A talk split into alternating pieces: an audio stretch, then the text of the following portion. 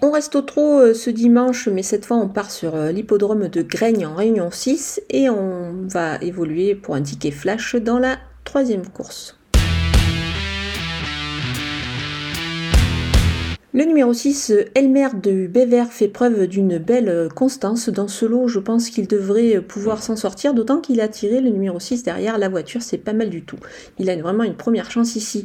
Un 2 sur 4, je vais aussi garder le numéro 11, Écume de Fureté, et le numéro 12, Forcica du Rocher, qui devrait se racheter sur sa dernière tentative.